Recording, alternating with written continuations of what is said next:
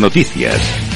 Como todos los días, vamos a repasar la actualidad del mundo cripto y vamos a empezar hablando de El Salvador, ya que han lanzado en El Salvador una tarjeta Bitcoin para pagos vía Lightning. Como te digo, El Salvador ha sido pionero en muchas cosas en relación al ecosistema cripto. Por ejemplo, fue el primer país en tener una legislación que hace de Bitcoin moneda de curso legal y además también fue original su propuesta de minar criptos con energía volcánica. Pues ahora es el primer país de América Latina en tener una tarjeta física de Bitcoin sin contacto. Esta tarjeta física de la empresa CoinCorner va a servir para pagos con esa criptomoneda a través de la red Lightning pero además con una particularidad, ya que aunque parece una tarjeta de crédito o débito, funciona a través de la tecnología NFC, lo que la hace muy singular. Vamos con otra noticia, en este caso de una empresa muy importante, y es que Samsung ha anunciado un sistema de seguridad blockchain privado para sus dispositivos inteligentes. Las aplicaciones que dependen de la confianza y la seguridad se encuentran entre las que están comenzando a hacer uso de la tecnología blockchain a medida que sus aplicaciones potenciales continúan expandiéndose. Samsung, el gigante surcoreano de la electrónica y el software, anunció el 13 de octubre la implementación de un sistema de seguridad de estilo blockchain privado